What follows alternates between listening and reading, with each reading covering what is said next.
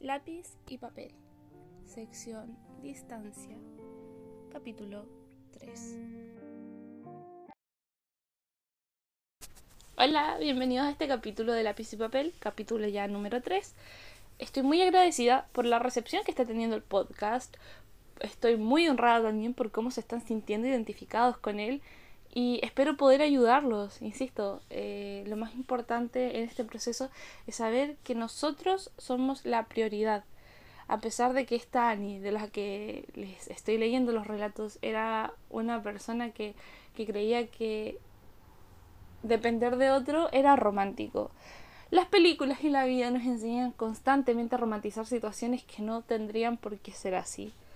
Y bueno, eso es una advertencia que quiero dejarles. Yo no estoy romantizando en lo absoluto esto. De hecho, yo miro esta etapa de mi vida y no volvería a ella, ni por si acaso, ni por muy lindo que suene, ni por muchas palabras que haya utilizado para romantizarlo. Les juro que no fue a propósito.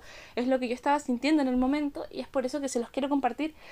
Porque estoy segura de que si estás pasando por una situación difícil, digas, ok, ella igual lo pasó, no soy el único y les digo, de esto no se muere, ni mucho menos se depende. Así que vamos con adicción. Nunca fui el tipo de persona que necesitara acudir a alguna sustancia para sentirse mejor en su piel. No en el sentido de depender diariamente, ni semanal, ni mensual, etc. El café no cuenta pero he estado analizando el cómo se desarrolla mi día a día sin ti y claro, me volví adicta a ti. A contarte lo que va pasando diariamente y ayer, ayer me sentí tan malditamente sola. Hoy por suerte no tanto, pero sí más sola de lo que me sentiré mañana. Ayer las cosas me aterraban y hoy también, pero un poquito menos. Cuando abrí los ojos esta mañana me costó mucho asimilar nuestra realidad actual, hasta que leí el relato anterior a este, extrañarte y recordé todo. Y todo volvió a doler. Hoy cuando hablamos te pedí que en el caso de terminar de manera definitiva te alejaras de mí y me preguntaste el por qué había decidido esto. Y es que no querré hablar contigo en mucho tiempo. Y no, no quiero que creas que es por resentimiento o algo parecido. Es que necesitaré tiempo para superarnos y para recuperar mi corazón. Pero sé que el día en que te vuelva a ver, voy a tener que resistir las ganas, voy a tener que volverme fuerte para no quebrarme por dentro y para controlar esto de querer agarrarte a besos y mimos. Sé que crees que en unos años ya no sentiré nada por ti y no es así. Siempre voy a querer el mundo y más contigo. Siempre. Pero no poder hacerlo me va a doler tanto que quiero aprender a disimularlo Dame tiempo. Dame tiempo, mi amor. Dame tiempo y prometo tomar todo lo que siento por ti y encerrarlo en una caja bajo 23 llaves. No 21, porque ese es nuestro número. Ni 22, porque esa edad tenía cuando me rompieron el corazón. Tampoco 20, porque ahí confesé que te amaba. Y 19 ni pensarlo, porque el 2019 fue el mejor año que pasamos juntos números y adicciones. Nunca fueron mis amigos. Pero tú, tú sí fuiste mi amigo y mi confidente. Y es raro, porque todo tiene un fin. Pero nunca pensé que nuestro amor también lo tuviera. Eso fue todo por adicción.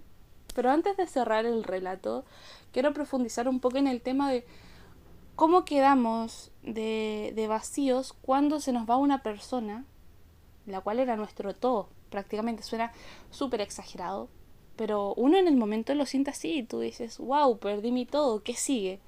Porque cuando me termino los libros, cuando me termino las series, las películas, sé lidiar con ese sentimiento. Por ejemplo, si me termino una película, voy y por último busco otra. Y, y sano un poco esa herida. Ya no quedo con ese, esa sensación de vacío.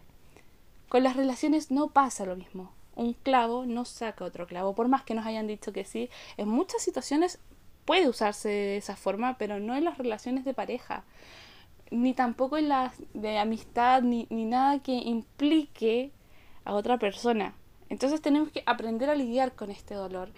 Y es por eso que yo siempre eh, he dicho, y ahora se los digo a ustedes, tenemos que aprender a lidiar con nuestros sentimientos y lidiar con nuestras emociones y sacarlas, pero sin involucrar a un tercero.